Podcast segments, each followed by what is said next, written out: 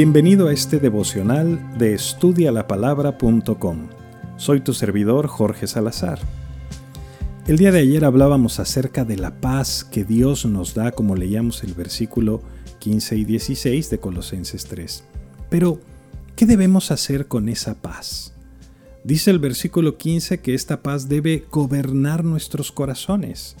Bueno, ¿y qué quiere decir eso? Un erudito del Nuevo Testamento escribe que esa palabra gobernar en la literatura griega llevaba la idea de arbitrar, es decir, decidir qué era lo correcto en un concurso, por ejemplo, ser el árbitro, el referee, el umpire. En otras palabras, la paz que Cristo nos da debe ser el árbitro en tu corazón en medio de todos los conflictos de la vida. Tienes que dejar que la paz de Dios decida lo que es correcto, que la paz de Dios sea tu consejera en cada situación que se presenta. ¿Te acuerdas de José, el hijo de Jacob en el libro de Génesis? Fue el penúltimo de los trece hijos de Jacob. Pastor, ¿que no eran doce? Lea su Biblia. También tuvieron una hermana, una hermana que se llamaba Dina. Pero José era el penúltimo, el consentido, el preferido de su papá. Y si conoces la historia recordarás que los hermanos lo maltratan, lo arrojan a un pozo, finalmente lo venden como esclavo y engañan a su padre haciéndole creer que había muerto. En el Inter, José pasa una de cosas tremendas. Lo compra como esclavo un oficial egipcio y luego termina encarcelado injustamente después de varios años. Por la gracia de Dios llega a ser el segundo de Faraón hasta el punto en que se convierte en el segundo hombre más poderoso y tiene la oportunidad de vengarse de sus hermanos y hacerles pagar todo lo que le hicieron sufrir. Con el paso de los años, los hermanos, por supuesto, no le reconocen, porque les hablaba en egipcio y en el palacio y toda la cosa, pero el día que decide darse a conocer, mira lo que hace José, a quien habían privado de su familia, de su padre, de su hermano, y a quien habían hecho sufrir tantas cosas tan horribles. Génesis 45.3 nos da el relato. Y dijo José a sus hermanos, Yo soy José, ¿vive aún mi padre? Y sus hermanos no pudieron responderle porque estaban turbados delante de él. Entonces dijo José a sus hermanos, Acercaos ahora a mí.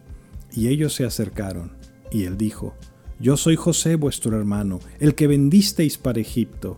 Ahora pues, no os entristezcáis, ni os pese de haberme vendido acá, porque para preservación de vida me envió Dios delante de vosotros.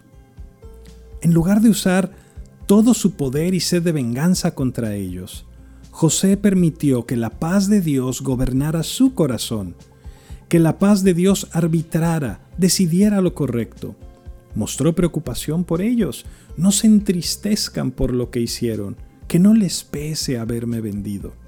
Genuinamente preocupado por sus hermanos. Y si sigues leyendo la historia, les salva la vida. Los trae a vivir a Egipto, los pone al frente de cargos oficiales y tantas cosas más. ¿Cuándo fue la última vez que dejaste que la paz de Dios gobernara sobre tu corazón? Que buscaste la unidad, el bienestar de la otra persona, que refrenaste tu lengua de menoscabar o denigrar a alguien más. ¿Cuándo fue la última vez que la paz de Dios en tu vida se derramó mojando todo a tu alrededor? Mira, si somos honestos, volviendo a la analogía de ayer, muchas veces nuestras cubetas están llenas de muchas cosas más, excepto la paz de Dios. Pero dice lo que acabamos de leer, que fuimos llamados a la paz de Cristo en un solo cuerpo. Es decir, es aquí donde vamos a experimentar esa paz, en la comunión de los hermanos, en las amistades sagradas que tenemos, en la mutua edificación unos de otros. ¿Estás ahí? Pablo termina este mandamiento diciendo, y sed agradecidos. Un mandamiento que se repite en el versículo 16 y en el 17 porque cuando nuestras cubetas están llenas de Cristo, nuestras vidas están empapadas de la paz de Dios en agradecimiento. Recuerda visitar nuestros recursos en línea en estudialapalabra.com y déjanos tus preguntas y comentarios para seguir en contacto. Que Dios te bendiga.